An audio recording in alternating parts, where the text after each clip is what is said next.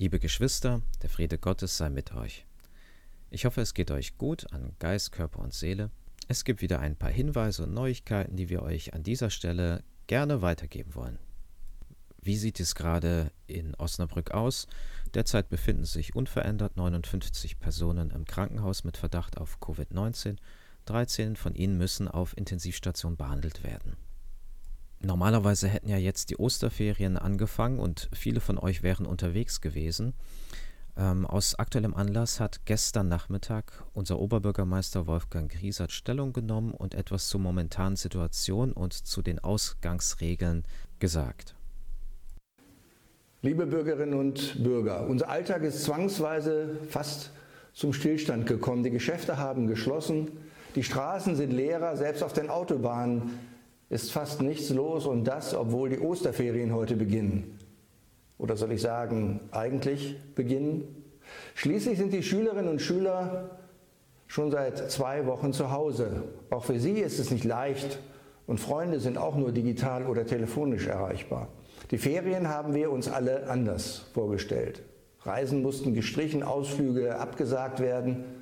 Dabei möchte ich auch an alle Großeltern erinnern, die sich in den Osterferien auf den Besuch ihrer Enkel gefreut haben und jetzt darauf verzichten müssen.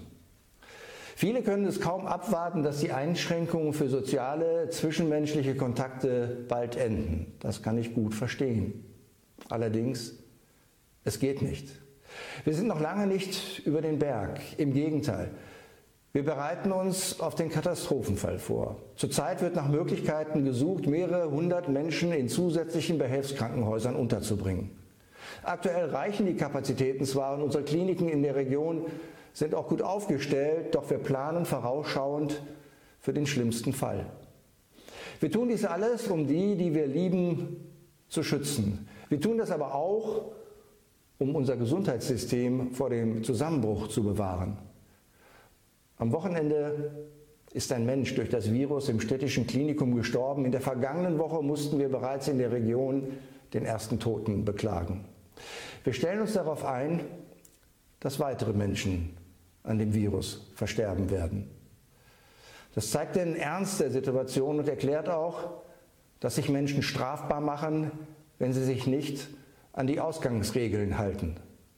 Stehen mehr als zwei Menschen in der Öffentlichkeit zusammen, die nicht auch zusammen in einer Wohnung leben, begehen sie unter den gegenwärtigen Umständen eine Straftat. Unter normalen Umständen unvorstellbar. Liebe Osnabrückerinnen und Osnabrücker, wir müssen den derzeitigen Alltag streng reglementieren, um schnell in unseren gewohnten Alltag zurückkehren zu können. Wann das sein wird? Sicher nicht heute oder morgen, sicher nicht diese oder nächste Woche. Vielleicht in einem oder zwei Monaten, vielleicht erst in Schritten und nicht gleich für alle. Das weiß keiner. Was wir aber sicher wissen, wir wissen, dass wir unsere sozialen Kontakte auf das Mindeste minimieren müssen. So schwer es im Einzelfall fällt, es kommt auch Ihnen, Ihren Freunden, Ihrer Familie und Ihren Nachbarn zugute. Halten Sie also besser weiter Abstand und bleiben Sie gesund. Ihr Oberbürgermeister Wolfgang Griesert. Ihr habt es also gerade selber gehört, es gibt leider noch keine guten Nachrichten. Die Lage ist nach wie vor angespannt und ähm, so müssen wir uns auch als Gemeinde darauf einrichten. Es gibt allerdings ein paar Sachen, die wir auch an äh, Aktion haben in der Gemeinde. Wir haben es am Sonntag auch schon angekündigt. Der Blutspendetermin wird trotzdem stattfinden. Das hat einfache Beweggründe. Wir brauchen gerade in dieser Zeit weiterhin Blut. Die Krankenhäuser sind abhängig davon. Und wer gesund ist, wer sich fit fühlt, der darf gerne am Montag, den 6. April von 16 Uhr bis 19.30 Uhr in unserem Gemeindehaus Blut spenden. Vielen Dank. Wer hätte gedacht, dass das Wort von Jesus, da wo zwei oder drei in meinem Namen versammelt sind, da bin ich mitten unter ihnen, zu unserer Zeit so eine neue Bedeutung, eine neue Brisanz bekommen würde.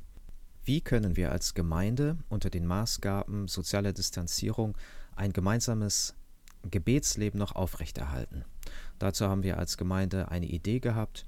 Habt ihr vielleicht auch schon mitbekommen, es wurde öfter angekündigt und es wurde ja auch ein Rundschreiben rausgegeben, besonders an diejenigen, die äh, wenig Zugang zum Internet haben.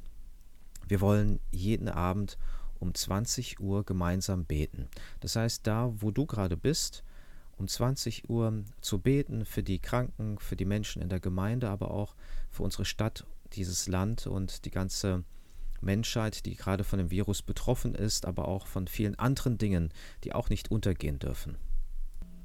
Am kommenden Sonntag, auch Palmarum genannt, beginnt die Karwoche. In der Karwoche haben wir traditionell einige Gottesdienste und auch das gemeinschaftliche Abendmahl. Wir wollen auch dieses Mal das Abendmahl zu uns nehmen und auch wenn wir räumlich getrennt sind, trotzdem eine Abendmahlsfeier veranstalten. Hinweise dazu gibt es jetzt am Sonntag im Gottesdienst und auch vielleicht noch vorher in Form von Gemeindenachrichten, damit sich jeder darauf vorbereiten kann.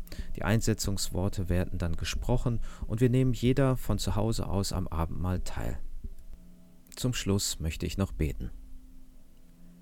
Hilf mir, dass ich in aller Ungewissheit und Angst nicht das Vertrauen verliere. Lass mich und die anderen besonnen bleiben bewahre die Schwachen, sorge für die Kranken, sei bei allen, die sterben. Beschütze alle, die in Krankenhäusern und Laboren arbeiten, die Kranke pflegen, Eingeschlossene versorgen und sich darum bemühen, dass wir haben, was wir zum Leben brauchen. Vater unser im Himmel, geheiligt werde dein Name, dein Reich komme, dein Wille geschehe, wie im Himmel so auf Erden. Unser tägliches Brot gib uns heute, und vergib uns unsere Schuld, wie auch wir vergeben unseren Schuldigern, und führe uns nicht in Versuchung, sondern erlöse uns von dem Bösen, denn dein ist das Reich und die Kraft und die Herrlichkeit in Ewigkeit. Amen.